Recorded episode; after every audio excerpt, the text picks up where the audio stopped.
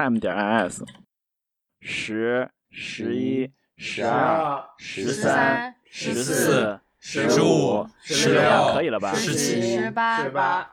谁来起个头呀？那我就起头了啊！好，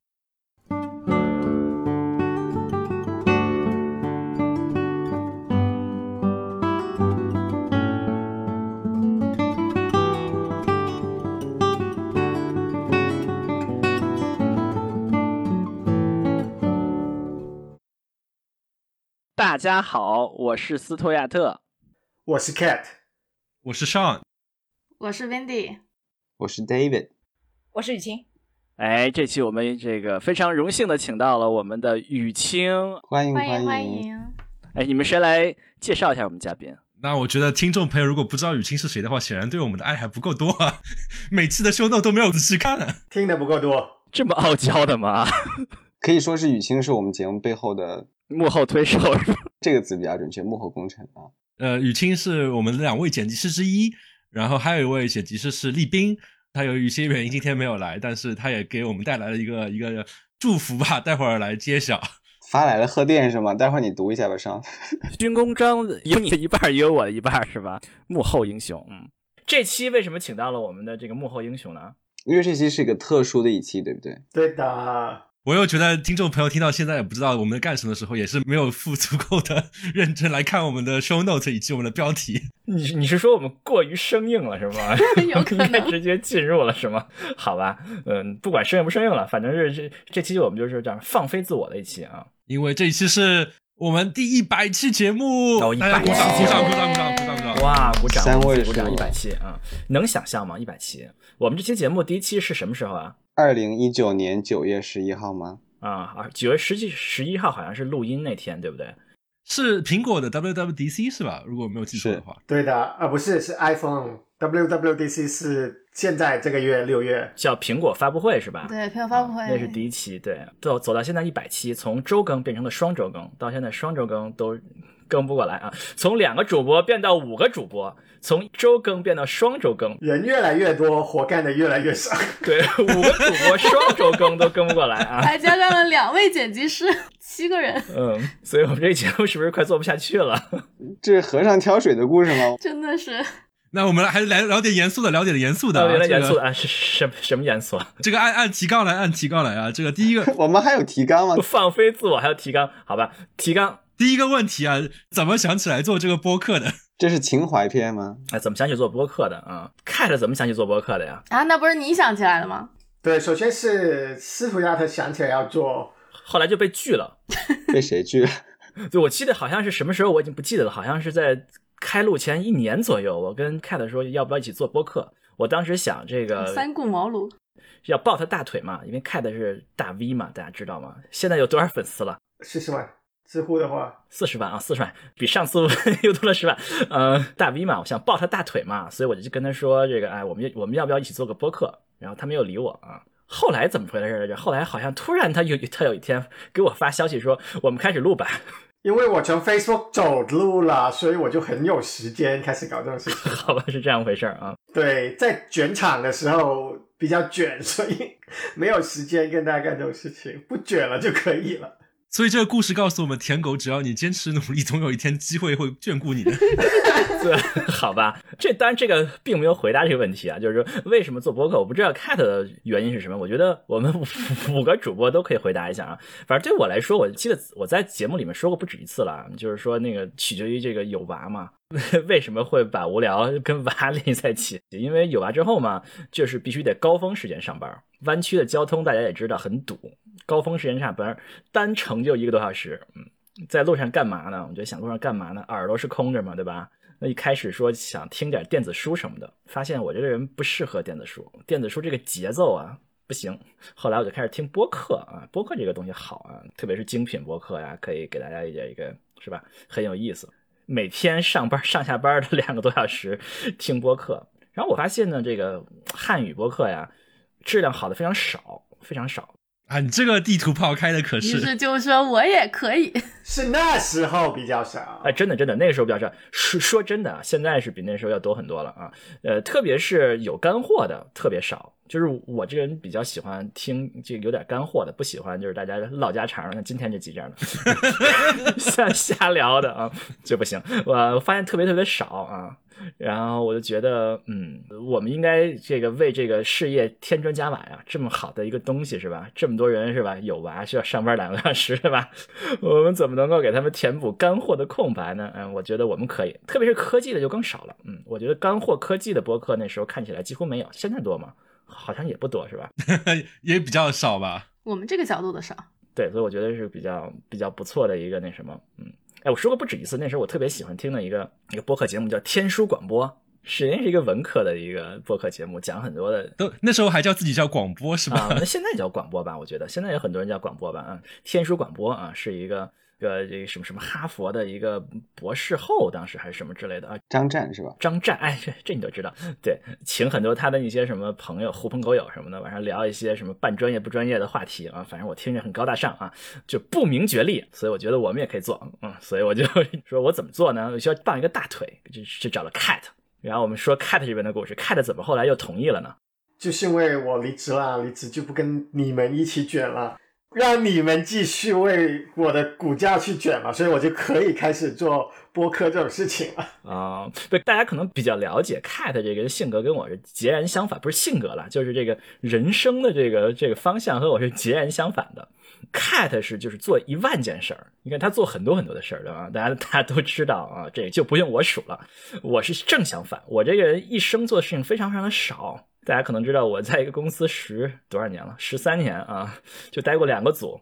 现在这个组待到现在待了九年，我就我我人生做的事情非常少，我也没有什么业余的事情，所以我跟 Cat 是完完全全的这个很互补的两个人。所以 Cat 可能觉得给他的这个 portfolio portfolio 中文怎么说？作品集、投资组合吗？呃，对对，这给他的这个组合里面增加一个播客是件小事儿啊。对，对我来说是一件大事儿。嗯，Cat 是怎么想的？是觉得要尝试一下这个吗？是的，就是没有做过嘛，那当然要试一下，怎么可以不试一下呢？对吧？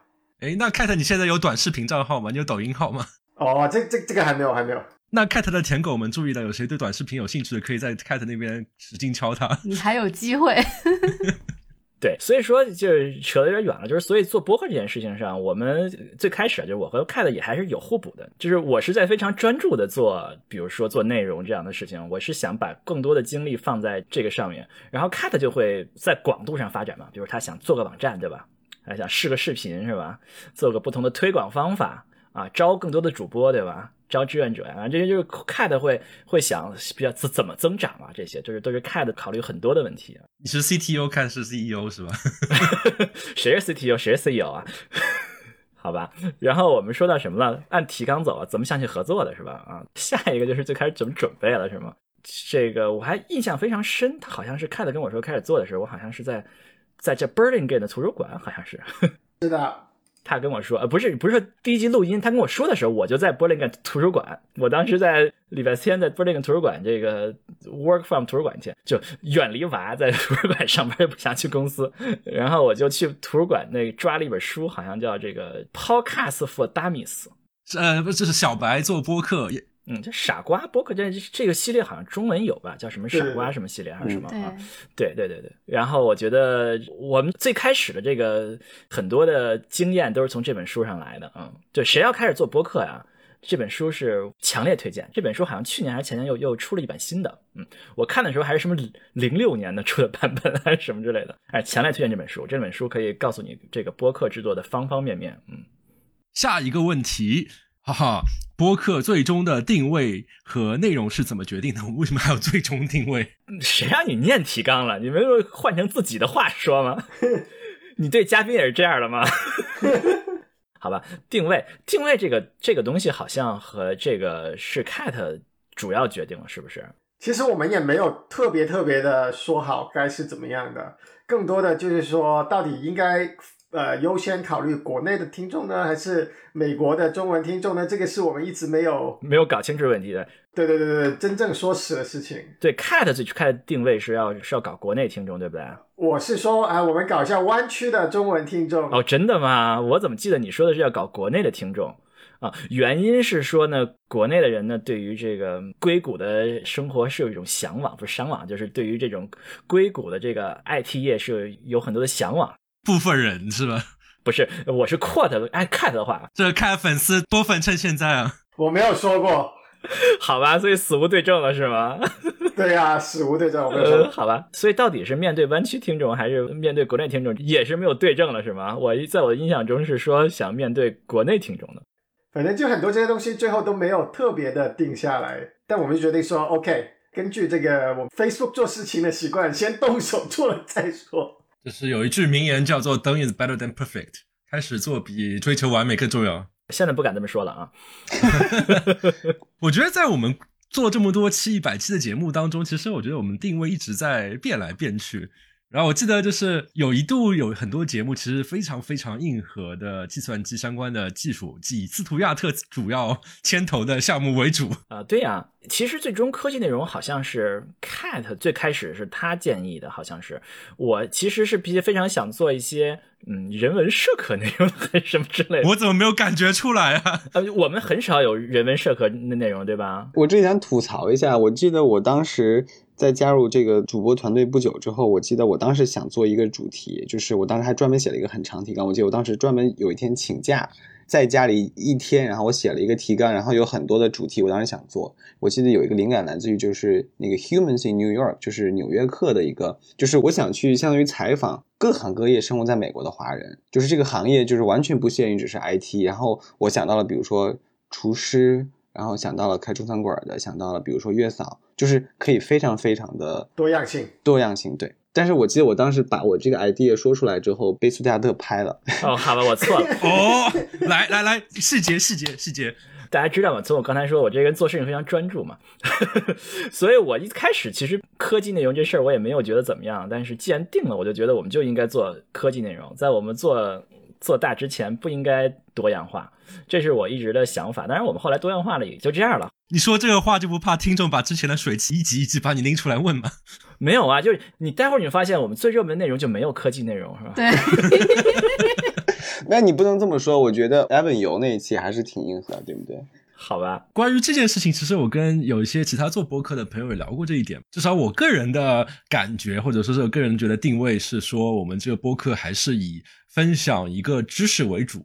举刚才说说是采访一个，比如说在美国的华人这样一个例子嘛。然后比如说有些播客，他可能就说以人为主，就是说，哎，这个人他在干什么，他的生活是怎么样的？哦，厨师是这样的一个生活，可能会以这样一个切角。但是以我们之前做节目的风格的话，可能更多说是哦，你做的是这件事情。那么这件事情是长什么样子？这个行业是长什么样子的？举个例子的话，比如说我们有做过一期是寇，然后他做了一期关于美国餐饮业的，但是他不是从人的出发，而是说，哎，餐饮业本身是要解决什么样的问题，尤其在疫情之下会碰到什么样的额外的应对的一些措施，这个角度去去讲它。嗯，我觉得这个风格我好像逐渐形成的吧。我觉得就是说，我们基本上是一个讲讲知识的节目，并不是讲一个观点的节目。我非常喜欢这个风格，不知道各位主播怎么样？因为我觉得我个人观点啊，就是我觉得这个世界上讲观点的人太多了。你打开抖音，打开我不打开抖音啊，你打开微博，打开推特，你会发现全都是发表观点的各种各样的观点，但是真正把一件事情说清楚的人非常非常少。或者是严重夹带私货的那种，也有很多很多。就是我觉得这个世界上非常缺真正把知识说清楚的人，特别是把知识讲给这些呃大众的人，我觉得是非常缺乏的。所以我觉得这是我们的优势。我们身在一个和主流的舆论圈比较遥远的地方啊，是远在美国的硅谷。我们真的要是去操弄舆论，这是非常非常困难的。也都是这样的性格，没有那么啊，可能上是个感性，你看他的极客是经常发表一些观点的，但是我们其他很多人基本上还是一个比较啊，只有我是吧，是比较理性的是吧？大家都比较感性的是吧？好吧，所以说呢，我们这个风格就是基本上之前有很多节目希望灌输点观点的，我们几几乎就要婉转的怼回去是吧？基本上不要说太多的观点，嗯。然后另外一方面的话，我觉得可能是虽然我们有五个人吧，但是大家的口味可能都比较相似，就是会觉得，比如说，就是一旦有那种成功学的感觉的东西，大家都觉得有点不太想做。相对来说，怎么说啊？什么教你如何去发展啊，然后教你去如何如何成功啊，这种类型的内容，我觉得一方面可能也是市面上也挺多这样类型的内容吧。所以说，就算是我们请到一些诶在某些职业上面发展的挺好的一些嘉宾，但是还是会更倾向于说，诶，他做的这件事情到底是长什么样子，行业是怎么样子，讲事实，嗯，把这些事情，比如说建议啊，个人的人生建议，可以自然而然的就听众自己总结出来，是吧？你不用灌输进去，对吧？这就没有意义了。就包括我们有做过一些其实蛮有实用价值的，比如说可以举个例子，比如说我们讲股权是什么，股权分配是什么样子的，呃，那些其实是很实用的，但是还是希望说是把这个事情讲明白了，具体怎么用，还是听众你自己可以去看。对，所以我们最终的内容也没有特别明确的定义，对吧？对。最开始是说尽量做科技内容，后来也没有做科技内容。我们第二集、第三集就做了什么什么商家打折券，什么什么什么之类的。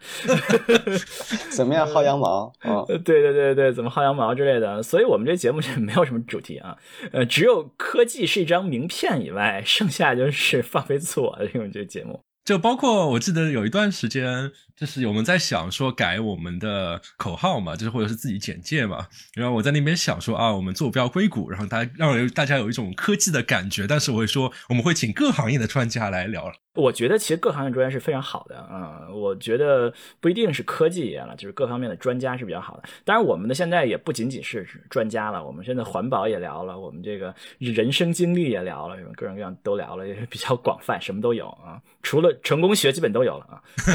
但是嘉宾相对来说，在他的这一个领域还是有一定的、一定的见地吧，至少专家吧。一线的这个工作人员，对我觉得这是这个我们至少上在这个质量上还把握的还比较好。而且我觉得就是一开始最早期的时候，可能还是有一些说啊分享美国生活这样一个印记的内容。你你要不说我都忘了啊。最开始 Cat 的立主的主题啊，就是认为国内好像对美国的生活比较比较感兴趣，是吧？好奇，对。这都是属于扬长避短嘛。我们做播客肯定会想，我们靠什么啊？这都是这个 Podcast for Dummy 那本书上说过的。你要想你怎么能成功，你怎么能够不能叫成功了，成为一个成功的播客？你要想你的优势在哪儿？你能说什么别人不行的？我们能说什么我们不行的呢？我们一个是我们是科技业的，对吧？我们科技业的，我们是一个一些一线的工作人员，我们可能在硅谷有这个不同的视角，对吧？另外一方面，我们在美国，是吧？有美国的生活，在美国的华人可能听着就没没有什么意思了。我们分享给国内的人，也可能他们会觉得挺有意思的，是吧？这是这是 Cat 的想法嘛，扬长避短嘛。现在也好像不讲这个了，非常好。但是我觉得可能慢慢的路走宽了之后，大家发觉，哎，其实大家周围的一些朋友或者是朋友的朋友，其实有很多有价值的。并且没有被广泛讨论过的内容，其实是可以讲的。所以我觉得，就是慢慢的就会觉得，其实不太需要依赖于说啊美国生活分享这个角度啊。对，这个就不能少。就比较像那个 David 说的那个什么，这个美国华人各行各业。我现在觉得这话题也也挺好的，是吧？我最近也也找了一堆这个美国华人各行各业，是吧？开始做演员，是吧？对，其实你也开始了。哎呀，我们这个医生这期到现在也没有那什么，我应该再联系一下那个我们的嘉宾。但是我们相对来说，就算找到了这些嘉宾，我觉得按照我们意外的调性，可能还是说从他们做的这件事情为着手。是是是这样的，尽量讲一些比较客观的啊，大家没有争议的这个内容。我觉得我们的科技内容呢，最开始我也不记得是怎么开始了，总归还是一个名片。我觉得一说起牛油果烤面包，在很多平台上还是被归于科技类博客，对吧？啊，还是一个名片。我觉得虽然很多人听这个节目未必。等着那个科技那期听，但是，嗯，如如果我没有这个内容，我们不时常做一些科技内容，我们这个节目可能还就没有没有魂儿的感觉啊。我看了一下，我们最早是聊了那个激光雷达，最早的一期科技的，不是第一期就是科技的呀。哦，倒也是，对，角度不一样。第一期我们的苹果发布会就是科技的呀，虽然有点不像现在的质量这么高了，没有这个一线专家这么高了，但是我 Cat 也是资深果粉嘛，对吧？哎，Cat，我们什么时候可以开始聊 FinTech 了呀？七月份，七月份。呃，这个这个 FinTech 这个话题，从我们第二期开始，我们就就试图计划，一直到现在也没有成型。我觉得终于快可以成型了，隔了一百期啊。然后我们还是一个业余的旅游播客节目。对对对对。我一直期待我们的营养学节目。这得看苏菲亚特了。旅游节目我们就是找不到话题了，我们这些人能聊什么呀？想一想，就是旅游这话题能够聊出来。就所谓的 feelers。对对对对，什么时候我们我们没有节目都说，哎，我们再来一期旅游吧。我们下次再没有就我们来一期埃及吧。我觉得另外一个原因可能是因为很多主播，哎，他这最近怎么不在了啊？他以为他旅游了，他回来他能讲什么？他就讲我旅游讲去了哪里了啊？是的，这也是一个原因。然后下一个问题，播客的名字是从哪儿来的？那只能斯图亚特和 Cat 来聊了。这个我们说过好多好多次了啊，我们在节目里好像第一次说对吧？我们最开始这个录音的时候是没有名字的，嗯，最开始的时候啊，突然 Cat 说我们今天就开始录吧，呃，明明天就开始录吧，因为苹果刚刚发了个发布会，我们为了蹭热点，所以我明天就开始录吧。然后我们就计划在了第二天的上午，好像是个星期二还是星期三。先说一下为什么要蹭热点，这个呢是因为我们两个人坐下来看了一下我发的博客的文章，根据他们的阅读数和评论数来开始尝试总结，就是有没有什么明显的模式，什么东西能够引起更多的阅读和更多的评论，然后就翻翻翻翻翻了好多页的这个博客之后得出来结论是，OK，有两个事情我们可以试一下，第一是蹭热点的事情。例如说，在知乎上，我有些回答就是通过蹭热点来来拿到很多的赞的。然后呢，第二个事情呢，就是说有时候就是要掀起大家对某个事情的热议，就是说可能你说的事情没有那么的，你你的观点本身没有那么的激进，但是你的标题本身要好像有一个很激进的观点一样，那无论是特别认同的还是特别反对的人，都要冲进来跟你。变一番啊，这是我们的就是最初发现的两个模式，然后我们就尝试按照这两个模式去做啊。所以为什么一开始选择苹果发布会，这就是其中一个模式，叫做蹭热点。但是回到刚才那个问题，就是我们怎么找我们的主内容嘛？我们的问题不是播客的名字怎么来的吗？因为突然想到之前，因为我想到我们有一段时间其实谈论过蹭热点这个事情，说啊，我们这个要要有更多的播放量，是不是要蹭热点？但是我后来发觉我们根本没有这个能力来蹭热点，就是按照我们这个节目的定位，就是使得就算热点发生了，你也没有很快的能找到。跟这个热点相关的嘉宾能够做一期节目，再加上我们本身就比较佛系，所以根本上赶不上这个热点。嗯，这我一直有个观点，我们其他很多主播都不太同意啊，就是说我们这这些人都因为不在国内，不够接地气，所以这些这这些就是靠什么近身短打的内容，我们都不行。比如说你你你追着一个热点打，或者说你打那种就是说特别的靠语言呀，靠这些这个内容吸引眼球啊，我们都不行，因为我们不了解啊。这当然是善可能不太同意这个观点啊，但是呃，我对蹭热点这件事情现在都是比较的持保留态度。我们为什么会讲到蹭热点？我们不是要聊名字怎么来的吗？好吧，名字怎么来了啊？就是我们赶紧明天就录吧。然后我们就定了一个地方，叫 Burlingame 的图书馆 录音。所以那是我们我们这个播客的福地，是不是？Burlingame 图书馆，呃，是我们的起源地啊，起源地。那时候还没有名字。我们第二天早上，呃，去说我们一起吃个早饭吧。我们就在 Burlingame 一起吃了个早饭。那家咖啡馆叫 Central Cafe 是吧？叫什么？一起吃吃了个早饭，然后还没有节目。那天早上我吃了一个三文鱼什么什么面包，Cat 吃吃了一个。牛油果烤面包，avocado toast，嗯，然后还是吗？好像是这样的。是的，我去点了一个 avocado toast。然后我们说这个名字怎么办？我没有名字，我们还有半个小时开录了，没有名字怎么办？因为那时候图书馆是那个按照时间定的，最长两个小时。对对，我们还有半个小时就要就要去开录了，没有名字怎么办？然后我就说，名字这东西不关键啊，你看那个苹果公司这个名字怎么定的啊？当时在他们讨论，讨论不出来。这个乔布斯就说：“如果六点半还讨论不出来，就叫苹果了。然后他们就叫苹果了，就瞎编的名字。我就说这个，我们说这个名字不关键啊。我就说，你看我吃的是这一个这个三文鱼烤面包。我说我们叫三文鱼挺好，我们节目叫三文鱼还不错。Cat 就说我们就叫牛油果烤面包吧，然后就就叫牛油果烤面包了。然后后后来我们也没有讨论出别的结果，然后就牛油果烤面包了。就是如果这吃完这顿饭讨论不出别的，我们就牛油果烤面包了。”而且也挺符合湾区这种这种很 hippy 的氛围。对，因为我跟我有些朋友聊这个话题的时候，他们就说牛油果烤面包感觉是一种浓浓的加州中产的感觉。哎，这个当时我不知道，后来看 Wikipedia 才知道牛油果烤面包是一个加州的这个特产啊，加州的著名饮食。而且我觉得，我记得好像就是对于这个名字，我我后来好像有一个很很有意思的解读。我记得好像有一期跟婷聊他第一期关于那个就是做咨询的时候，我记得他当时也问我们说这个名字是怎么来的。然后我当时好像就是就是随便灵感一发，然后就跟他说，这个牛油果代表着科技的硬核，因为牛油果本身有一个很硬的内核。然后面包就是松软可口的，代表着美好的生活，代表着我们节目的另外一个方面。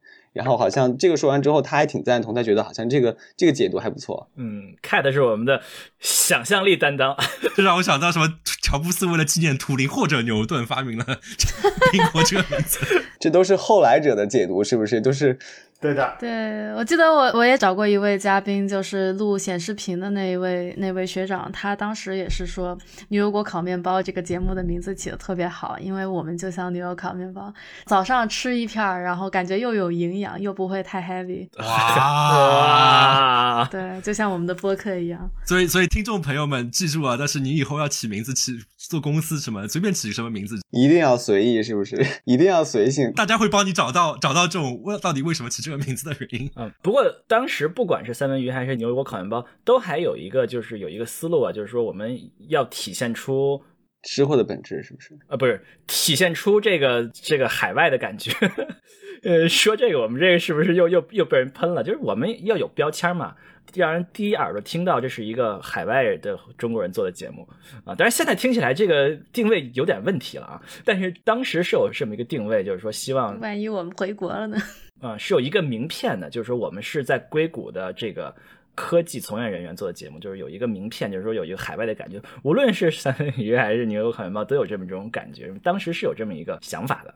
当然，现在听起来这个想法有点限制我们拓宽我们的听众范围，是吗？没事，听众已经找到了那个名字的来源了，随意随意。对，这都是很长时间前的事了。嗯嗯，下一个插播一个问题吧，就是各位其他的主播加入的故事，包括雨清加入的故事，包括立斌加入的故事，这三位主播我都不认识，在他们家之前啊，那我可之前可认识你啊，我可认识我呀，你久仰大名，你们都认识我，我错了。哎，Cat 说你怎么认识这个上的？我们以前同一个组的啊，真的，你们以前同一个组的哦。然后你是怎么想拉他进来的？没有啊，是我主动报名的。哦，是你主动报名的。你为什么想要报名呢？哎，你第一次听到牛油果烤面包是什么时候？呃，没有，其实其实主要原因是因为那个时候啊，没有听到是吧？就看到 Cat 发了一个朋友圈，就是知道 Cat 在做这件事情，然后然后其中有一次正好是我们去一个游戏展，叫做 BlizzCon 暴雪嘉年华嘛，所以说我们相当于是做了这期节目，我是一个嘉宾，和其他几个朋友一起是作为嘉宾。做的时候觉得哎，就做就嗯，播客还挺有意思的，然后就跟凯说，哎，就那要不我也加入看看怎么？你是觉得可以这件事儿比较好玩是吧？我觉得就是呀，就是感觉哎，内容创作来说比较喜欢表达吧。对于我来说，播客是一个挺好的一个一个契机吧。说起这个，我最开始做这个播客的一个目目的就是可以表达自我，后来发现我们这个。水准越来越高，越来越高。不是你不自己说的话，我们不是一个观点输出类的博客啊！没有没有没有没有没有，我表达自我并不是表达自我的观点，是表达我总结的那些知识。大家可以看，哎呀，我我之前说大家可以看我的微博，现在也没有了。微博被炸号了是不是？对，我的微博现在还放在了 GitHub page 上，大家有有有兴趣可以看啊，可以看到我很少发表观点的。所以你的微博享受了跟王校长一样的待遇，这可见你的微博影响力是有多大。像这里面的分享的知识是有多么多么的，是吧？影响力多大？大家可以看在 GitHub。配置上，哎，你们想知道是什么，可以加入我们的听友群，在听友群上发布。好吧，我们刚才这个说完了上，这加入是 Windy，对我是我是第四个加入，在上之后，对 Windy 也是以嘉宾开始的，对吧？对你记得哈？对，其实我也是主动跟那个我我很很小就认识 Cat，然后他是我学长。很小就认识，对对对，我们一个中学的，我一直知道他是大 V 啊，然后做播客什么的，对，当然我也很早就知道您了，对，您也是我学长，说的好像我们都是一个学校的似的。然后那个，对我就是找 Cat，就是主动请缨吧，又录了一期这个关于冻卵的那个播客，好久之前了。然后那会儿还是咱们还是在线下录的，然后后来就疫情了，后来就后来录了一期医疗，那个时候你是。还不是主播对吧？对，还是嘉宾啊。应该是录了两期那个做嘉宾的，然后隔了一阵子，你们就问我说有没有兴趣啊？然后我想想，我本来就是想去做嘉宾的时候，我就觉得播客挺好玩的，对我就一直想做想做主播，然后就加入了。我好像见过温蒂，就只见过一次。就是在录伊朗伊朗那一期，咱俩线下就见过一次，对线下就见过一次，一直到现在。在某个图书馆。那图书馆那天外面还有那个投票什么的，对对对对，某个图书馆，哪个图书馆来着？不太记得。San Carlos 在啊，有可、能，有可能。看来大家如果想偶遇斯图亚特，必须得在湾区的各大图书馆图。书馆，对，斯图亚特在各种图书馆，果然是读书人。哦，我特别喜欢图书馆。看，哎，Vindy，你是第一次听我们节目是什么时候？还是当嘉宾前没有听过我们节目？呃，我肯定听过，但是就是具体听过哪一期肯定是不太记得了。然后这个我应该是在座，就是可能甚至我们的观众里面最早看 Cat 写博客的人之一吧。对，就是他在我们中学就很有名，哦，他在高中时候就写博客了吗？我忘了是初中还是高中，反正就是比较早。对，然后那会儿可能就是大家就已经知道他写博客，然后他还是我们学校那个什么论坛什么的管理员啊什么的，那会儿就已经开始看。我我在各位这个知乎粉丝之前就已经拜读了 Cat 的大作。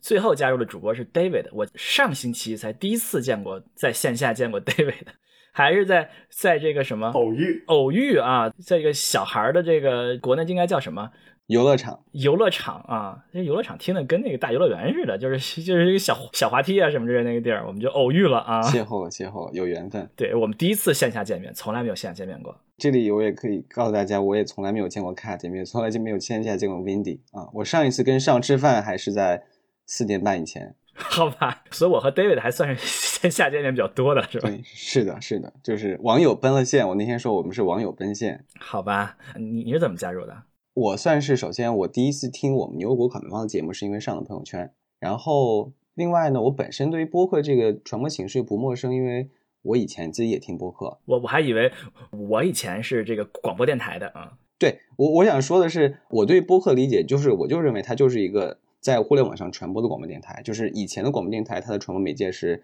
呃调频、调幅，是吧？FM、AM。那么到了互联网时代，那么互联网，我认为它就是互联网 Internet 传播的广播。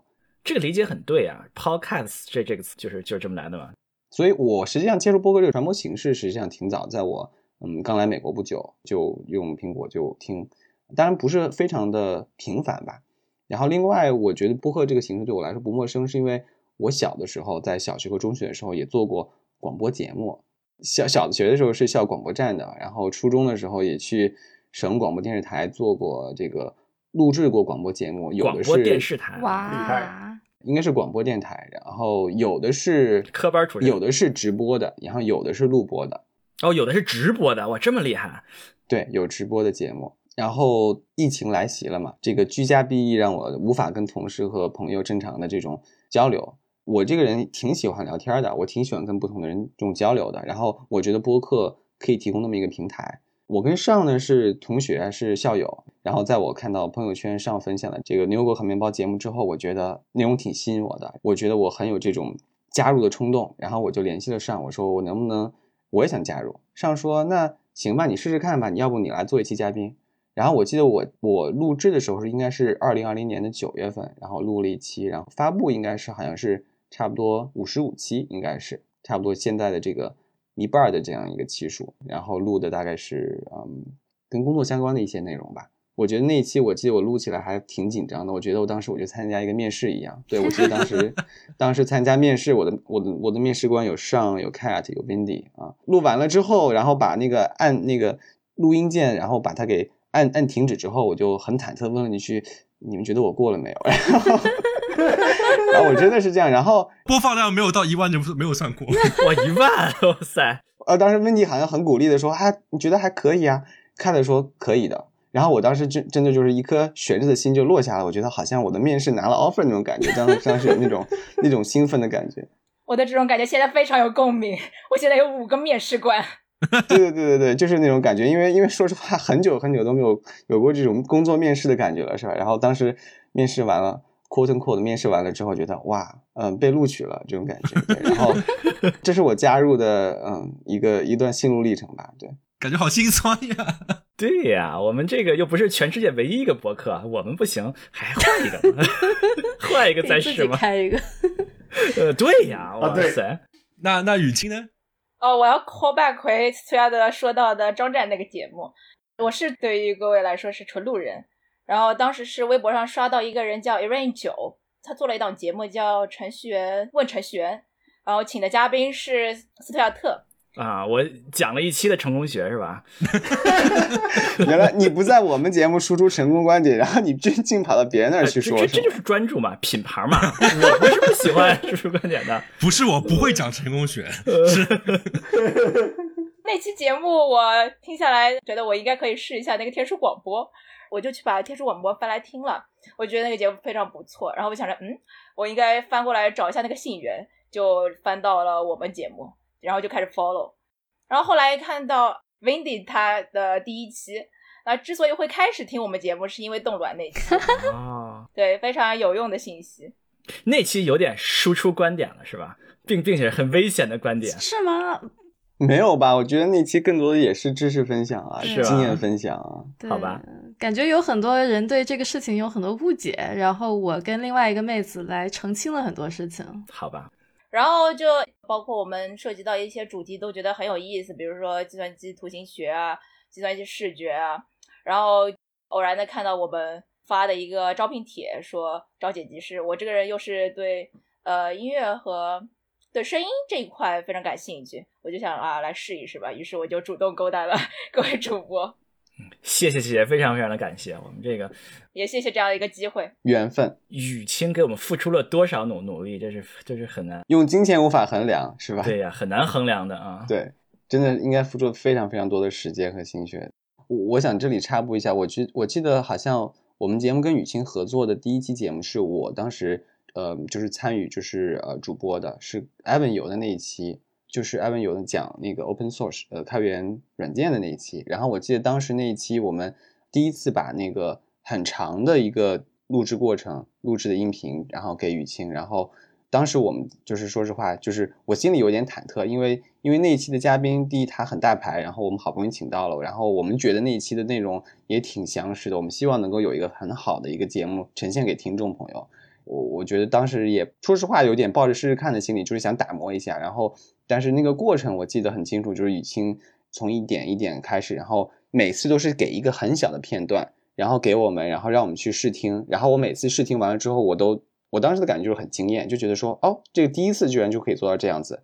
然后雨晴非常细致的把每一个过程就是记录在一个 txt 文档上面，我今天做了什么，然后我下面要做什么，然后我把已经做好的东西放在了哪儿，就非常非常的细致，非常非常有条理。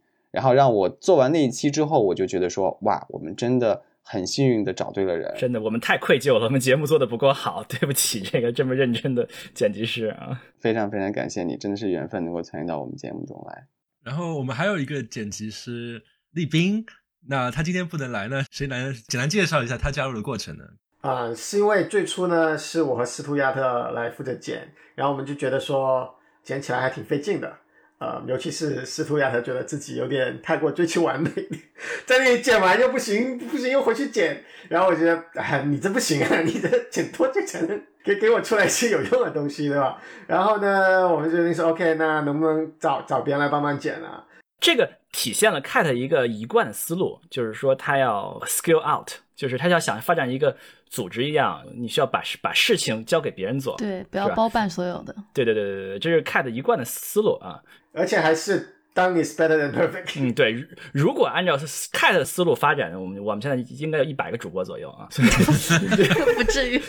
呃好吧，夸夸张了，就是说 Cat 会想办法把事情那什么包出去啊。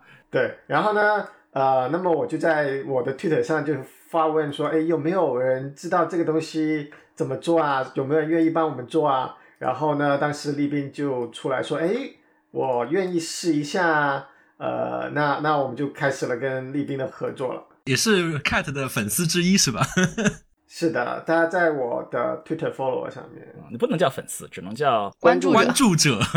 对，是关注者啊。你之前认识他吗？不认识啊，就是他直接联系的你是吧？你发了一个说希望有人剪辑，对啊。立斌也是一个对于剪辑的音质有很高追求的一个人，嗯，水平很高的，能够剪得这么好啊。要知道我们的原片是多么多么的烂，尤其是我的声音啊，被他们剪得这么完美，要实在要谢谢各位，实在要谢谢各位啊。然后包括我也问立斌说，那有有什么话想跟大家说嘛？他就说觉得做到一百期还是非常坚持下来，非常不容易。然后扯远了，再扯回到一开始的问题啊，就还有两个问题，就是图标和音乐是从哪儿来的？我说不定我可以简单的讲一讲啊。简单就是说，图标是怎么来的？我们其实刚上线的时候并不是这个图标，对吧？刚上线的时候是一个 Cat 自己做的牛 油果烤面包自己照的一张图标。对我自己先做了一份牛油果烤面包来吃，但在吃之前拍了个照。嗯，好像是被人骂了 什么之类的，我不记得怎么样了，好像反正总之是反响不好。然后说怎么办呢？就就要找网上的那种叫 stock picture，怎么说？商用图片啊，商用图片，因为我们图标嘛，做了一个好的嘛。然后就是找到了这个，好好像是 Adobe 的 stock picture，好像不是啊，这个 Adobe stock picture 上其实也有，呃，是一另外一个服务上的，找到了这个，好像是觉得不错，这个很漂亮。其实完全最开始那个图片并不是这样的，好像是竖着的。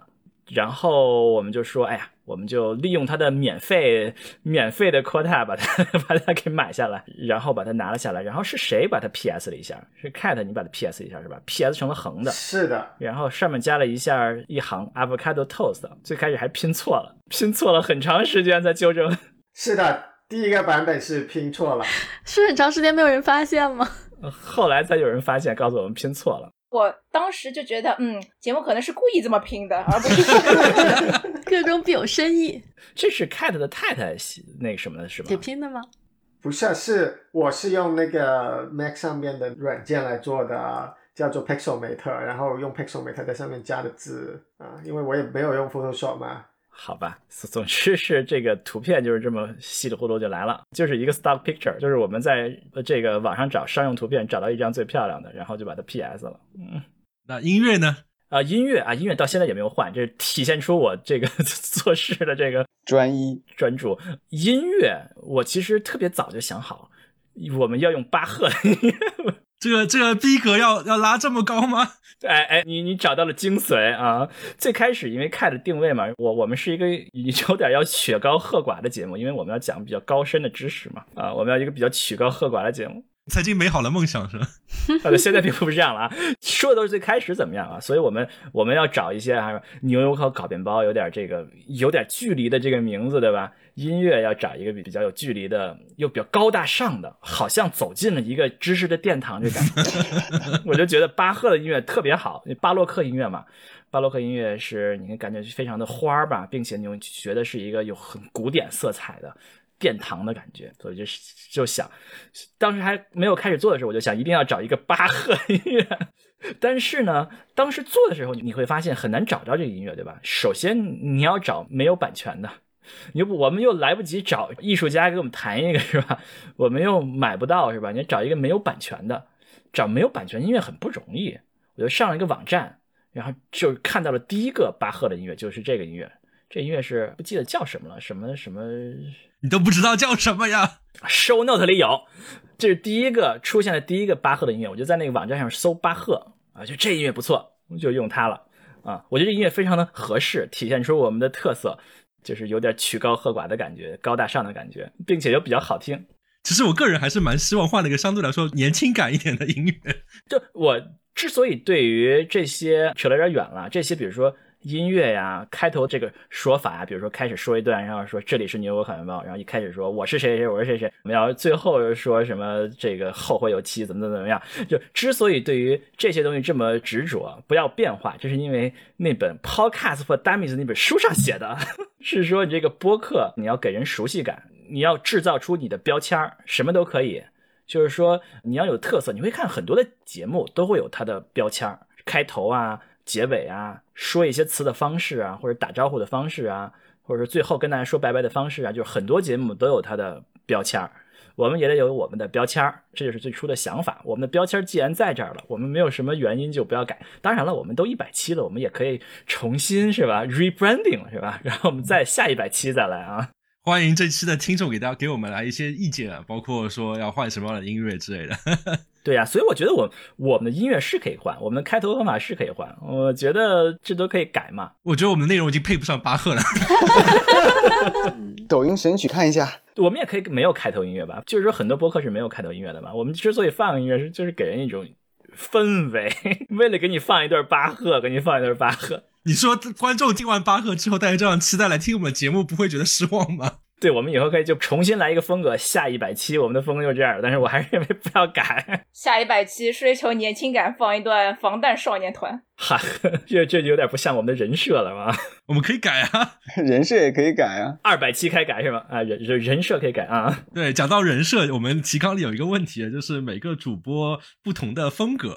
哎，人设啊，最开始的时候这是 Cat 讲的，对吧？就是说播客一般要有人设的，就是你这个人的风格是什么？比如说，如果两个人最开始我们想我们两个人主播嘛，我们两个人的配合是什么？什么人设啊？Cat 最终想的，Cat 的人设是什么呀？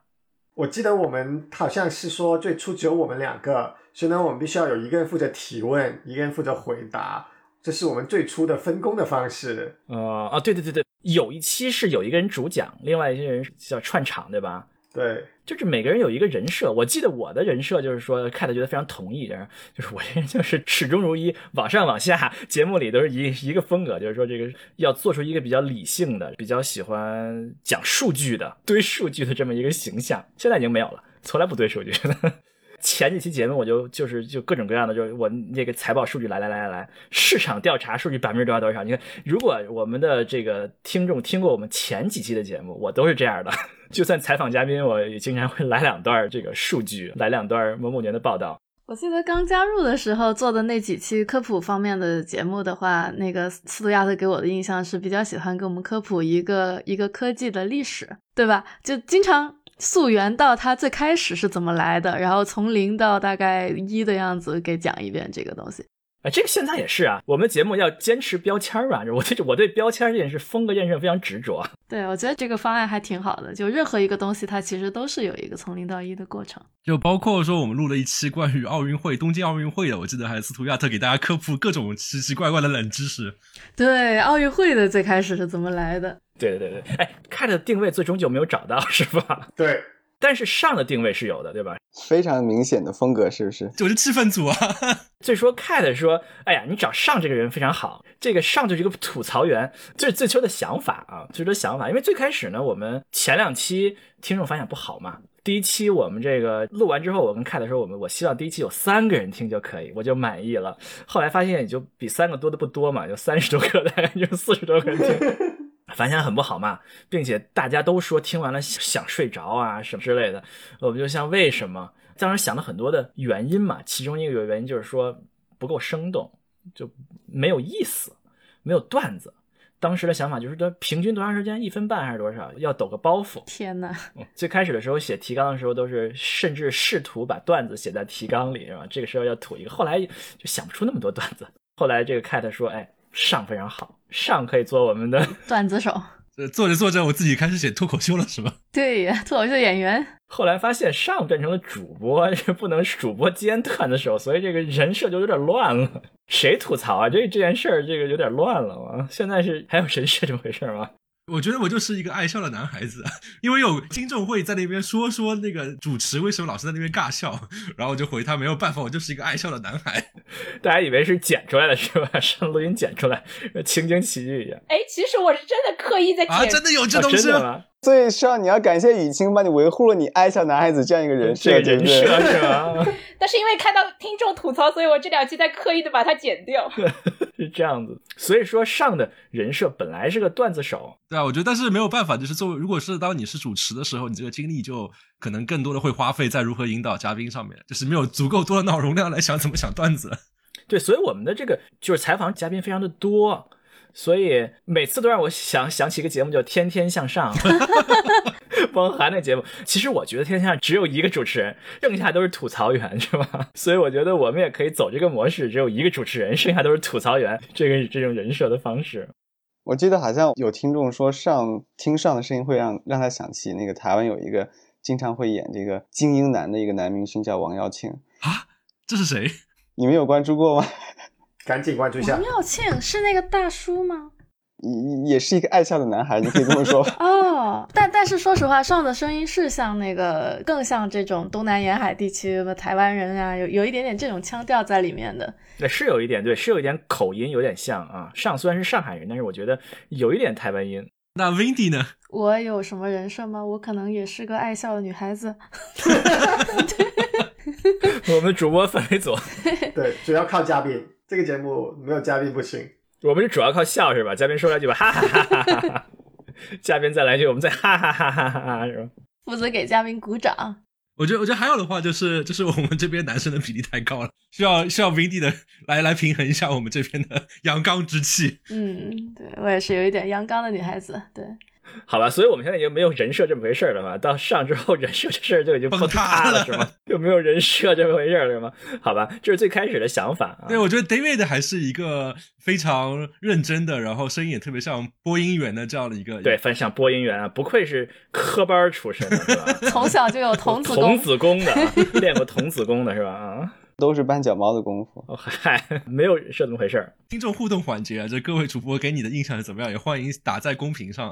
帮我们立一下人设，请 pick 出你最喜欢的主播。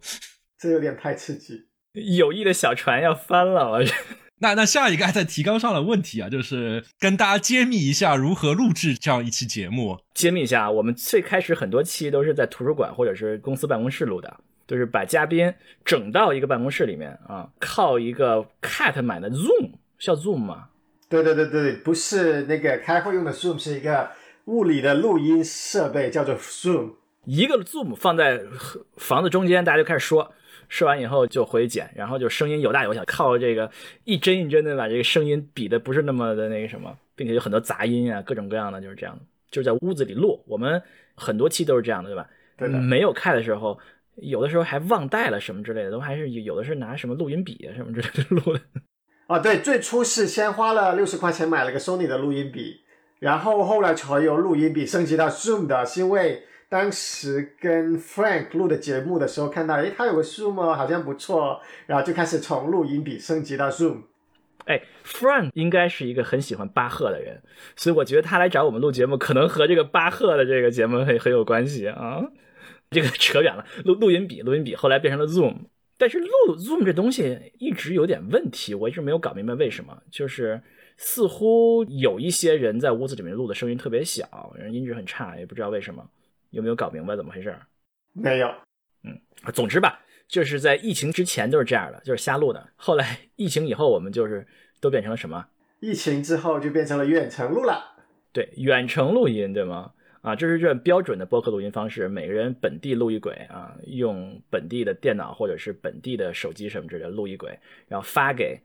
一个人，然后一个人就是可以多轨剪辑啊，终于可以多轨剪辑了，很酷啊！哇塞，我觉得什么时候恢复到线下录音之后，我们可以投资买一个 mixer，买一个混音器，买一个麦克风，呃，买一堆麦克风，然后大家可以在线下也多轨录制啊。我觉得这是必须的。我们是不是这些设备可以租 studio 来完成？钱怎么来啊？接受捐款，Patreon。我们现在有过收入吗？来，CFO 出来解释一下。这个既然这个品牌没有付我们这期的广告费，我们不说它是哪个品牌了，反正是有过一次。对我们有过一次是吧？在一期里面口播了广告是吧？对对对，嗯，这是我们唯一一次收收入，大概就就能涵涵盖大概多长时间？反正就是能够 cover 一些基础的 cost 吧。嗯，对，还是入不敷出的啊，所以还欢迎大家捐款啊。我们也没有捐款渠道，不好意思，所以算了。还有还有一个问题就是嘉宾是怎么找的？这个其实我们刚刚也是稍微聊到过一些，就是嘉宾可能都是一些朋友或者说是朋友的朋友，对，几乎都是朋友，对吧？主要是，但也有一些是，说实话，我朋友没那么多，没有各位那么多，所以我的找来的嘉宾好像多数都是 cold call 来的，就是之前不认识。我觉得这说实话，这也是我录播客的一个收获吧，就是说能够克服自己的一些胆怯，然后去。主动的去 approach 别人，然后你好久都没有干这件事了。是的，呃，我现在有两个在 pipeline 里面，然后敬请期待。对，好像还是确实是朋友比较多，大多数的科技内容都是我的朋友，是不是？也有我的朋友，或者是啊，对，也有你的朋友，对你的那个。我觉得就是开始录播课之后，你可能就是有一个想法，就是每次认识一个新人的时候，就是哎，你刚刚提到这个东西，好像有可以东西可以做，然后就可能就是认识新朋友的时候，都会主动的去往这边这方面去想，有什么东西可以挖。我现在都是想到一个朋友，我在想能能不能当嘉宾呢？那对啊，对啊，这是饥渴的眼神。聊的过程可能就埋伏一些伏笔，然后问问看，哎，我有个播客，你有没有兴趣来跟我们聊一聊？对我非常非常感激我们的第一位。科技嘉宾孙杰啊，这是我们第一次的一线科技专家来讲他们自己的专业。我们录完那期，我就觉得这是我梦想要做的节目，就是这样的。不是后来我们做了很多期那样的节目，我觉得很有实现梦想的感觉。很多个孙博士。啊，然后还真的有三个孙博士，对对对对对，所以我一直想跟孙杰说，我们再录一期同样内容的更新版，但是他因为各种各样的原因，现在还没有成型，希望什么时候可以可以那什么一次。嗯，另外一位孙博士说可以来跟我们再录一期了，我已经问过他了，就是那位跟我们聊呃 computer vision 计算机视觉的那位。既然我们都聊到了节目，那我们可以进入下一个环节，关于我们录过的那么一百期节目。第一个问题是哪一期的流量最高？这里其实我们刚刚也讨论了一件事情，就是做播客有个很大的问题是在于你很难真的去统计所有的平台里面哪个节目真正被播放了多少。比如说有些平台他会觉得，哎，用户把那一期节目下载到他的手机端就算是一次播放；有些可能会真的说，哎，他真的是听了才是算作一个播放。所以回答这个问题非常的困难。这个非常非常非常困难，因为我们根本没有什么地方能够知道播了多少次。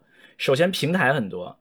其次呢，有一些平台的后端你不知道一次是多少，比如说小宇宙，为什么它的数量和我们后台的数量差别这么大？我一直都没有搞清楚这件事情。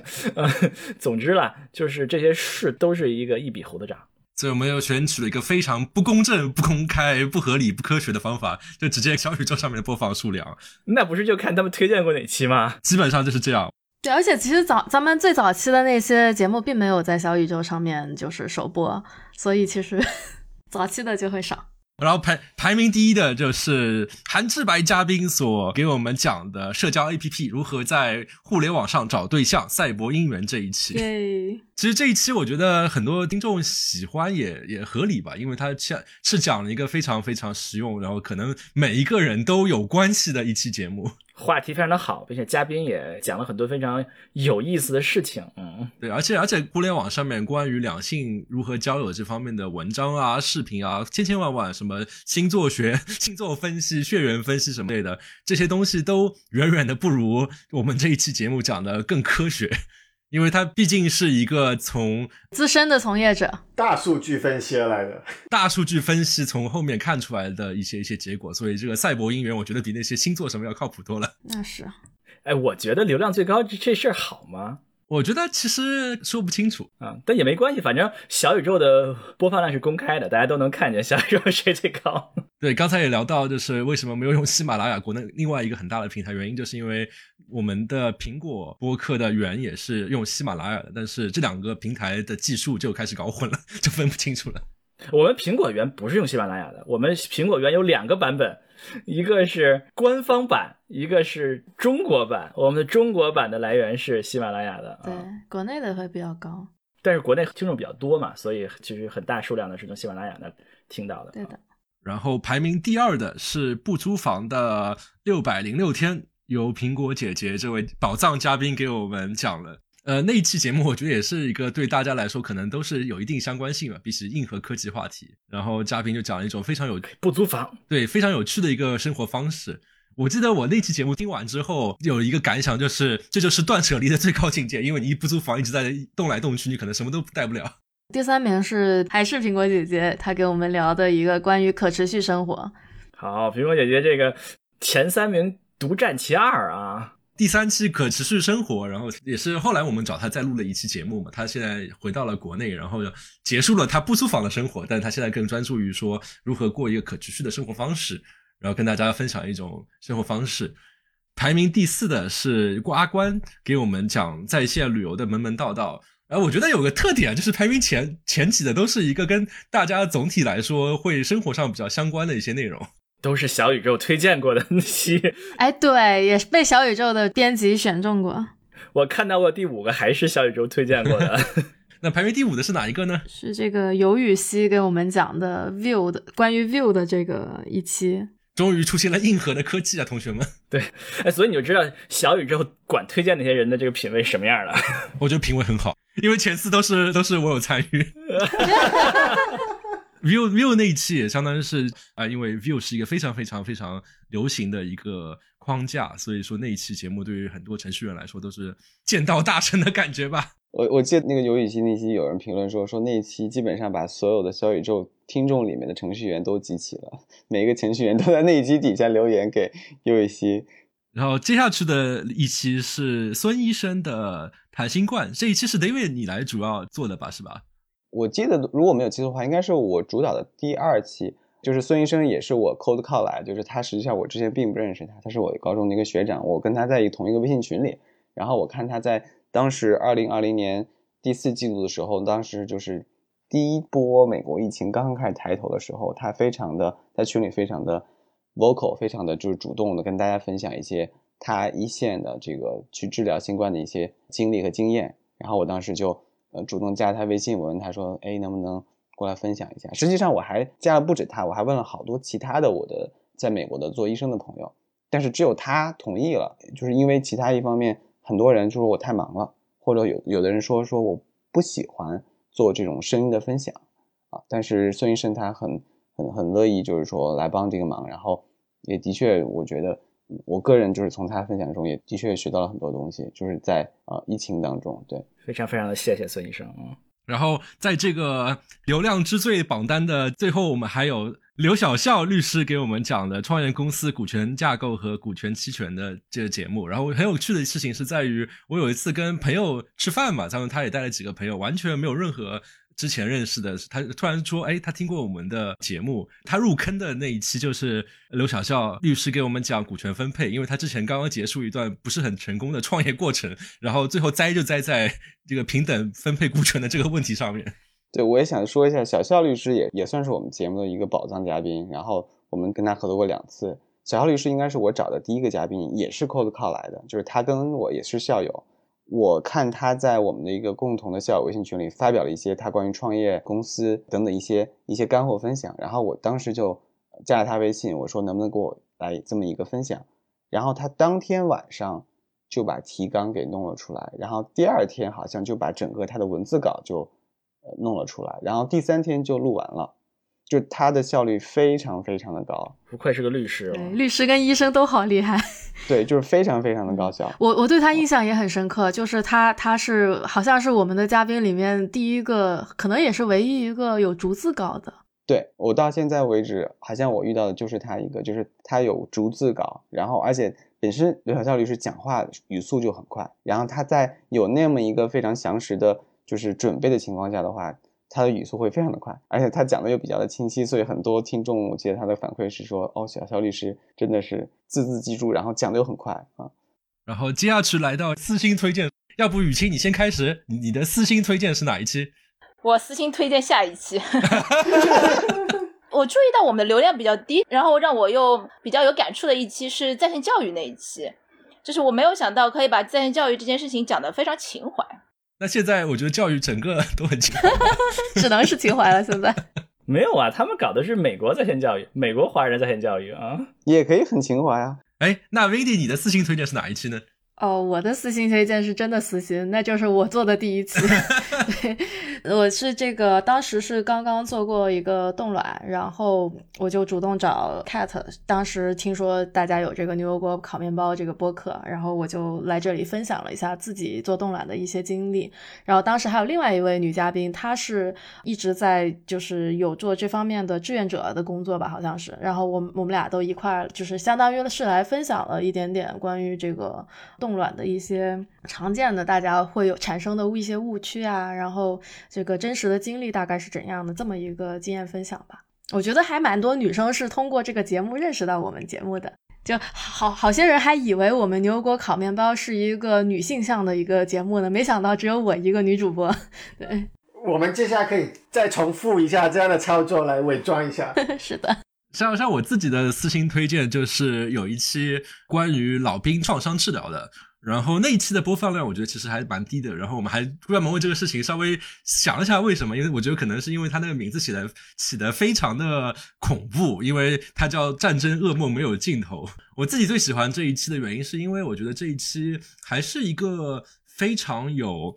深入讨论的一期吧，因为这一期本身是一个我一个在美国东海岸的一个朋友，他有一一年给美国的老兵做创伤治疗的这样的一个经历嘛，相当于是一开始先是说，哎，什么是创伤？对于这些老兵来说，包括说他们是如何去治疗这些创伤，然后最后这个环节，其实我个人是觉得最喜欢，就相当于是我们聊了一下，从这些真正的战经历过战争的人的视角，那他们看到了战争到底是什么样子的。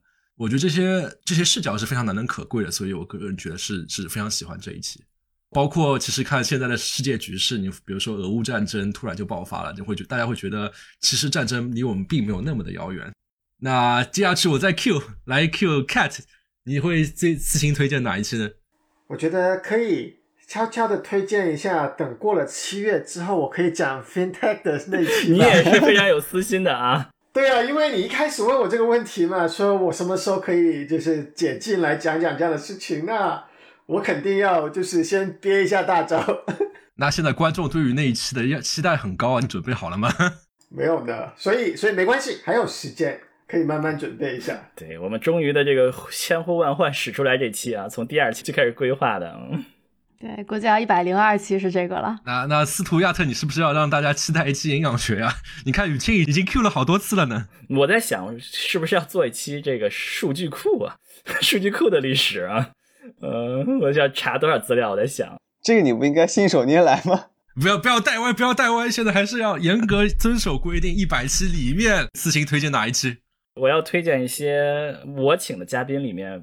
非常不容易的一些嘉宾，这些嘉宾未必是最大牌儿，但是他们都是本领域的专家啊，他们很忙，能够给我们节目来做，非常非常不容易。这样的内容，我觉得在互联网上都很难找到的这些嘉宾，我来列举一下啊。一个是我们最开始的嘉宾是吧，孙杰对吧？孙杰的这个激光雷达啊非常非常不容易啊，要找他来做嘉宾老难了，谈他的内容。我们的计算机视觉这这期的嘉宾啊，是吧？我们孙晨博士也非常非常不容易来到我们的节目来给我们那个什么。我们的这个机器学习和推荐系系统嘉宾张一飞找他来也很不容易啊，也找到一线的专家来给我们讲怎么做推荐系统也很不容易啊。然后我们的哇塞。我应该先列好，你你该把你你做过的每一期节目是不是都要说一遍？没有没有没有。然后下一个就是强化学习的那个阿尔法围棋的那那期嘉宾也非常非常难找，对吧？啊，也是一个比较有名的嘉宾啊，不能说名字，但是非常的难找。还有这个以人为中心的人工智能啊，这期我们的谭教授也很不容易，很不容易。大家就都知道教授都很忙，并且家里也很忙，找到他们都很不容易。这些内容我觉得大家非常值得的听一听啊，可能在互联网其他地方都不容易听到。那 David，你的私心推荐呢？那我也推荐一个我我主播的节目吧，应该是七十六期。天哪，你们都好自恋的！虽然我也推荐是我自己做的。补充一下啊，尤雨溪也是很不容易请到的一个嘉宾啊，虽然是 David 的主播的啊，但是我也是很少见的厚脸皮联系尤雨溪说你来给我们做个节目吧，也是很不容易的一期节目。当然了，我们前面推荐过了，我们就不我们就不说了啊。对，那我就推荐一个小易老师，然后七十六期讲他在纽约做公立老师的这么一期节目，他让我对纽约的、对美国的公立教育系统和美国的私立教育系统有了一个更加全面的认识。然后他甚至就是让我认识到了美国的教育系统和中国的教育系统有什么样的区别，对于我来说是一个很好的一个教育。哦，这一集我也有参与录制，然后我特别记得小易老师是，其实是我们在 Clubhouse 上面认识的朋友，就是一个纯网友。我记得我们在 Clubhouse 里面那几个房间里面，其实听着他讲分享了好几次关于他这个当老师的体验，然后大家都特别多问题，然后他声音又很好听，对，非常非常的好听啊，法语老师，哇塞，对，然后就就印象就很深，很很很荣幸能够邀请他来做我们的嘉宾。那期节目也非常非常的值得推荐，我觉得也是质量非常高的一期节目。然后这个让我想起另外一个我们在 Clubhouse 上面认识的这个网友，他当时是远在荷兰，现在去了新加坡。他叫笑伦，然后他是跟我们录了第七十八期的这个聊大宗商品期货的这一期，对他也是讲的非常的好，然后跟我们真的是就有点隔行如隔山吧。讲到这些节目啊，然后我觉得还是可以讲一讲他们被各大平台，包括我们这个节目本身被各大平台推广的一些有趣的故事。我们第一个被推广是不是被小宇宙上面被灵性了一下？我们第一个突然流量非常增高的一个节目是那期讲搜索平台的节目，那期节目叫做我们也是取了一个非常标题党啊、这期节目叫“搜索技术破折号”，为什么百度没落而谷歌还在上升啊？听上去就是就是会引发激烈的争论的。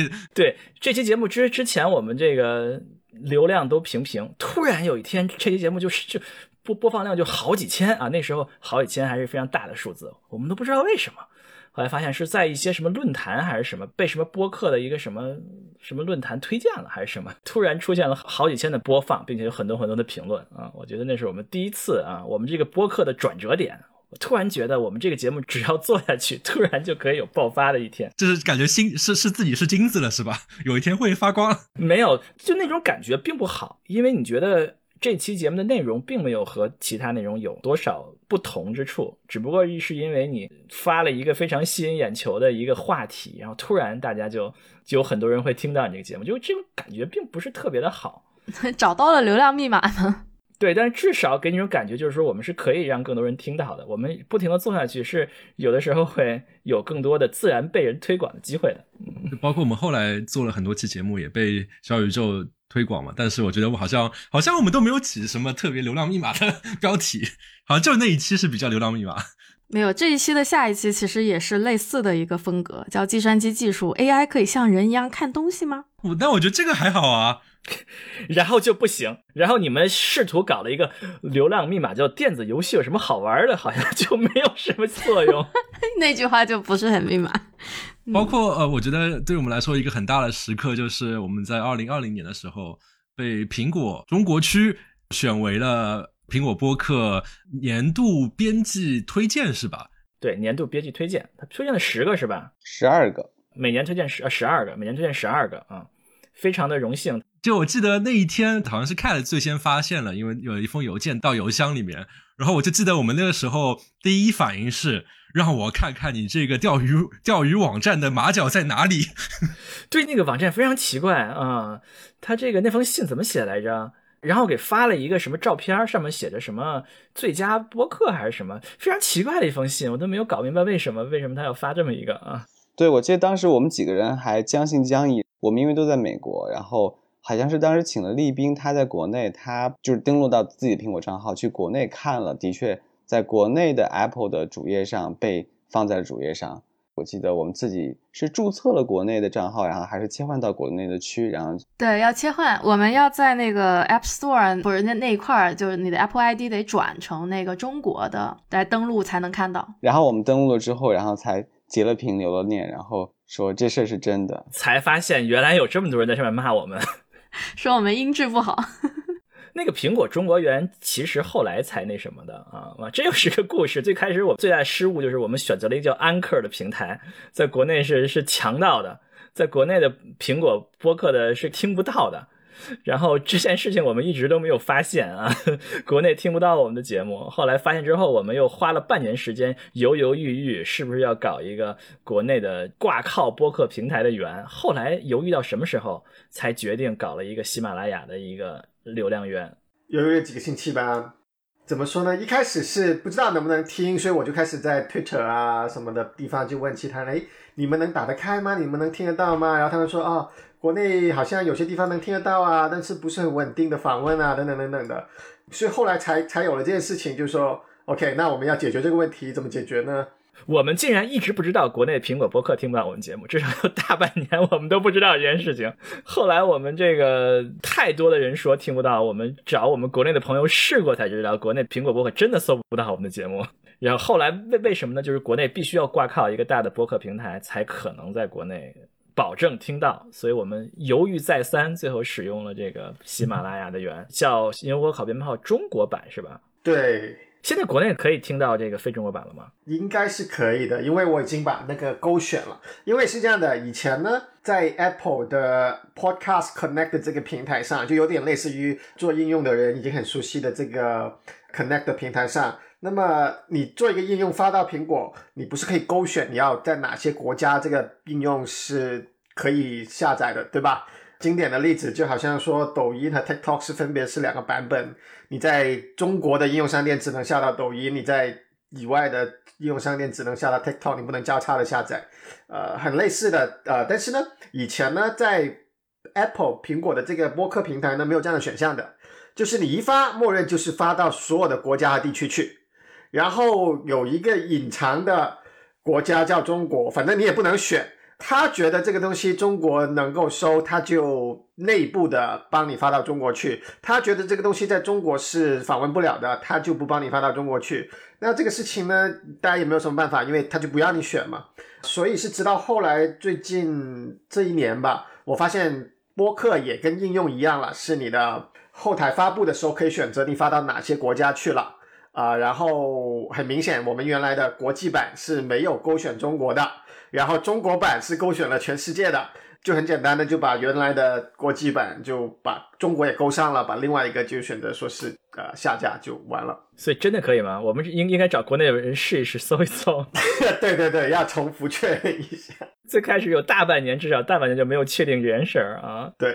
就是后来我们发觉，哦，真的是我们在那个苹果 Apple Apple Podcast 打开来说，能首页上面看到我们节目的时候，我对我来说还是一个很震撼的一件事情，因为我自己是非常非常喜欢梁文道的八分这期节目嘛。二零二零年相当于是他的八分被选为那年最佳播客，然后但是可可以看到我们自己的播客和他出现在只有可能一百个 pixel 不到的距离的时候，还这种感觉还是非常神奇，同框了，对，同框了。对，这个是一个认可嘛？我觉得编辑推荐是认可，虽然我们的流量一般，呃，但是有专家的认可，他们肯定这方面的专家认为我们做的是值得推荐的内容，我觉得这是一个很大的一个认可，就好像是奥斯卡也不是流量算出来的，对吧？是专家推荐出来的，是吗？非常的感激，嗯。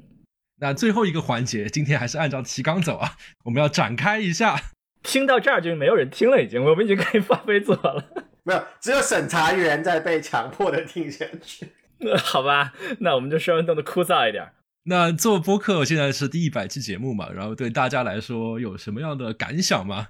按照加入的顺序，Cat，你先发表一下感想。我觉得第一件事情肯定是万事开头难，对吧？就是当时我跟司徒亚特就口上说说说说了一年了都没有开始干，直到我离职了，决定说 OK 来。就是不干的时候最难是吗？干了就不难是吗？对，就是你真的要开始做了才开始啊。OK，那我们就做吧。然后第二个就是确实做下来呢，就所谓的三个和尚就没水喝了，对吧？人数越多，反正就是越难坚持这个固定周期来更新了啊。感觉我们可以慢慢的再人多一点，就可以拆成两个子节目了。牛油果烤面包和三文鱼是吧？对，铁板烧三文鱼。好，这是我的感想。那斯图亚特，我觉得对于我来说，这多少年？三年，三年时间，我觉得我做了一件非常非常有意义的事儿。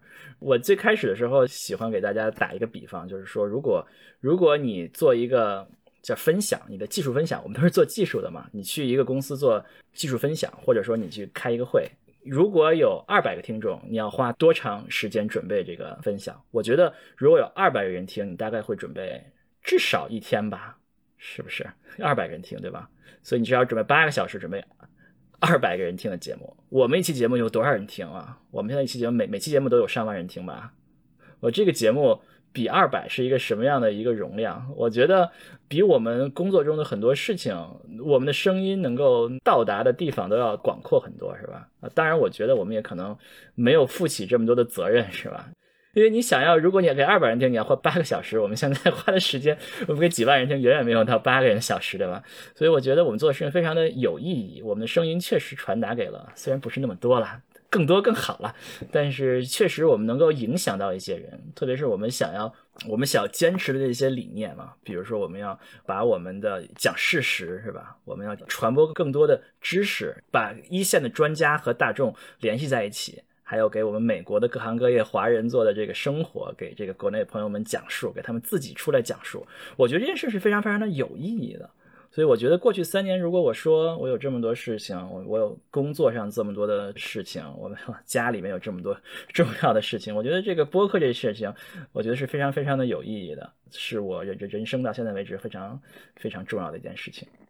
我也非常的感谢各位啊，我们大家一起做这么一件事情很不容易啊，我们每个人都付出了很多的努力啊，都有很多的心血啊，绞尽脑汁做我们的事情，把我们的节目做得这么好。虽然永远可以更好，但是我觉得，我觉得我已经很满意了。也谢谢大家，谢谢各位听众朋友，谢谢各位这个一万多人。我通常觉得很多人我们是对不住他们的，我没有花到几万人能够听到节目的这个功夫，没有花到这么多精力。我觉得我们会继续努力，我们会应该做更好的节目。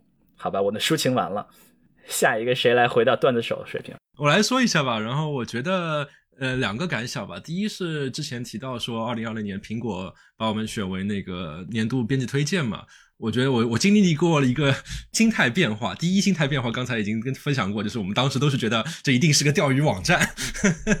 第二个知道说，这确实是这件事情之后，对我来说是一个非常震撼。就是我会觉得跟斯图亚特一样嘛，我会觉得我们好像。就是努力上面远没有达到一个我们觉得可能要对得起 这么多的观众，特别这现在又对得起编辑的厚爱的这样一个水平嘛。但后来的话，我也跟一些朋友聊过这个话题，就是他们也会说到说，哎，其实你看播客能够做到一百期，我们现在是第一百期嘛，其实坚持能够做到第一百期的，其实已经是寥寥无几的。包括说，哎，真的说是你坚持说是以客观的分享知识为为核心的。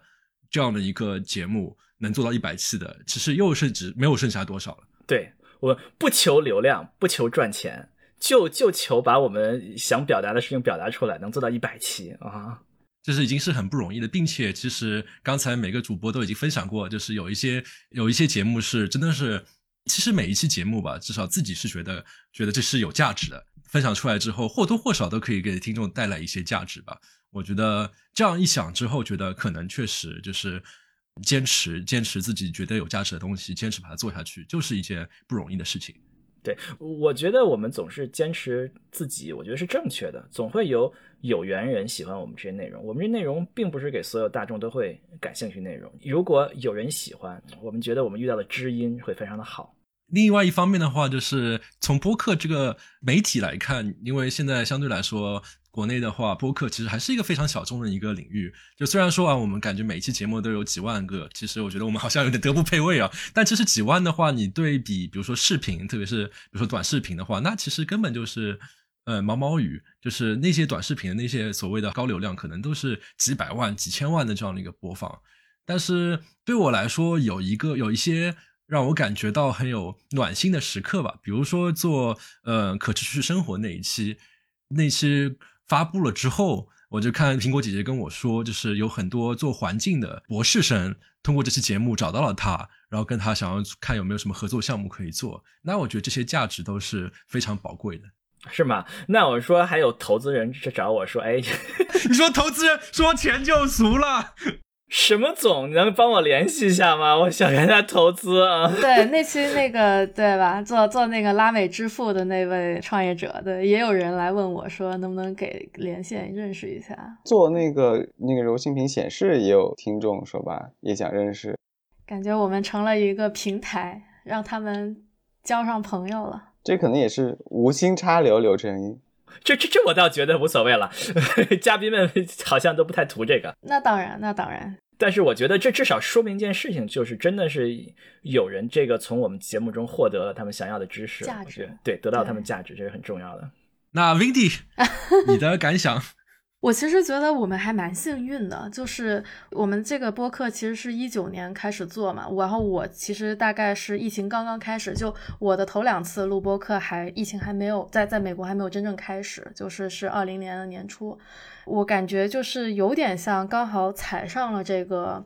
播客它随着疫情，然后它有这种陪伴的作用，有这种某种程度上对我来说，我听播客其实有也也是一个就是呃，我会觉得我喜欢的播客的主播好像在陪伴我度过了这过去的这几年的这种感觉。然后我们也很荣幸成为了这么一一波能够做这样的一副业这样一个工作的一波人。而且我们其实，在开始的时候，我觉得播客其实。那个时候好像还不是很火。我感觉很多人，我跟别人说我在做一播客，很多人不知道什么是播客。每一年都是播客元年。对对对，每一年都是播客元年。其实我最早听播客，感觉已经是很多年之前了。但是，对吧？这那个那个时候更小众，然后很多人没有坚持下来。然后我们居然能够一直坚持下来到现在了，我觉得还挺不容易的。而且我们到现在就我们 pipeline 里面还还有继续可以出的东西，我觉得就是坚持就是胜利。我其实也没有想到会有这么多人会呃关注我的播客，以及就是说远远超过我希望的三个人了。哎，就是就是就是哪能想到能有这么多热心的听众喜欢我们的节目，然后会能够传播这么多知识呢？就我记得上次那个谭教授跟我们讲，录完一期节目之后，他就很惊讶的反馈说，哎，他有学生也喜欢听我们的节目，就感觉。我我们的这个魔爪已经伸到了很多地方了。我刚才那个梗没有说完。我最开始跟 Cat 说，我希望我这期有三个人听，我就满足了。我就说这三个人应该有我妈呀，什么什么之类的，对吧？因为因为谁来听一个节目啊？你随便一个 Nobody 出来说我播了个播客，谁有那个时间一个小时听听节目啊？就算是你的好朋友，他会听吗？就只有我妈这样人会听吗？后来发现我爸并没有听，所以说连我妈都没有听。我爸在听播客，从脱口秀那期开始听的，就是他原先是听类似于海派清口，然后他说，哎，脱口秀都是一种不一样的形式，所以他就听了我们节目之后，就开始尝试一些脱口秀的内容了。哎，我我爸妈其实也很喜欢听那个音频节目，因为其实你想中老年人那个眼睛其实不是很舒服，有时候如果看屏幕看多的话。我我妈跟我说她是每期不落，感谢忠心听众。那 David，哇，我们的最。最感性的 David 来抒发感情。前面几位主播，我觉得都这个升华的利益非常的高。然后我 升华，我真的，我那个纸巾都已经准备好，就准备你说一些煽情的话，你知道吗？没有，我没有煽情的话。我我我我可能更多的从我个人出发吧，就是说，我觉得做播客对于我来说的意义，更大程度上是对于我来说是自我提升，就是突破我自身的局限。我觉得主要来源于两点，一点就是说。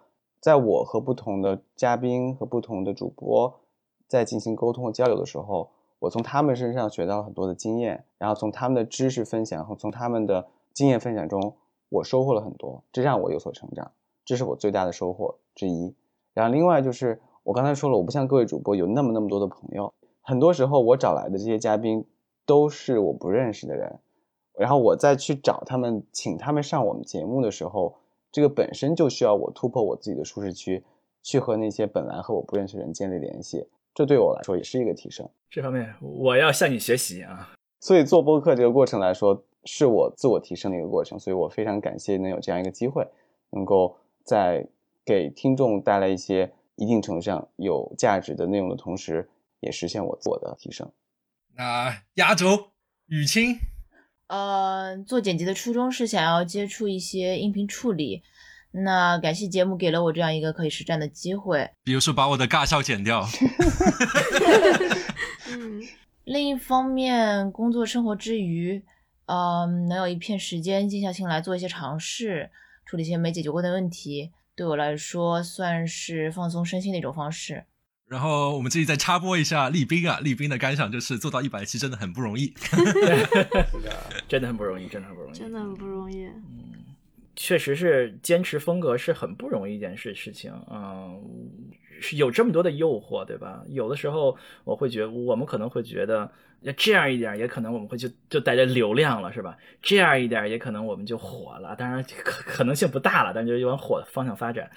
这样的话，我们也可能变现了，是吧？我们有这么多的诱惑，这么多的冲动要改变我们自己，但是我们都，我们都坚持自己了。我觉得这件事情非常非常不容易，嗯，做到现在这个样子。当然了，另外一个原因可能是我们都比较忙，所以没有时间改变。啊，对我我很有时间让大家来诱惑我，谁谁愿意给我们点钱，请请尽情的来诱惑我。不容易，做出了一个品牌，我觉得是相当不容易的。这是一个品牌啊。那当然，其实我觉得最需要感谢的就是现在，特别是听到现在的 听众朋友们，也非常感谢这一百期你们一路以来的陪伴。还有新朋友啊，也欢迎你们再再回去听了一百期。嗯，也也非常感谢之前给我们一路上来带来给了很多宝贵的建议，特别是关于音质方面的建议和我的尬笑方面的建议。我们会继续努力改进的，努力尬笑。对我今天用了 Blue Yeti，应该会更好。我们会继续会继续努力。那我们近期可以期待一下 Cat 的 FinTech，然后不知道什么时候可以期待一下斯图亚特的营养学数据库，同时也可以期待我们两百期再来这么磕巴磕掰的磕这么久。那我们后会有期，下期再见，拜拜。你一个人把所有的台词都说了吗？拜拜。啊，还有一个没有说的台词呢。我们也可以不说，一百期我们就不说了，行吗？你说啊，那个台词就是说，如果你使用的播客应用支持打分的话，打五分，请记得给我们打一个五星就不要打，OK？对的。那那那，雨晴，你看着怎么剪吧？全保留。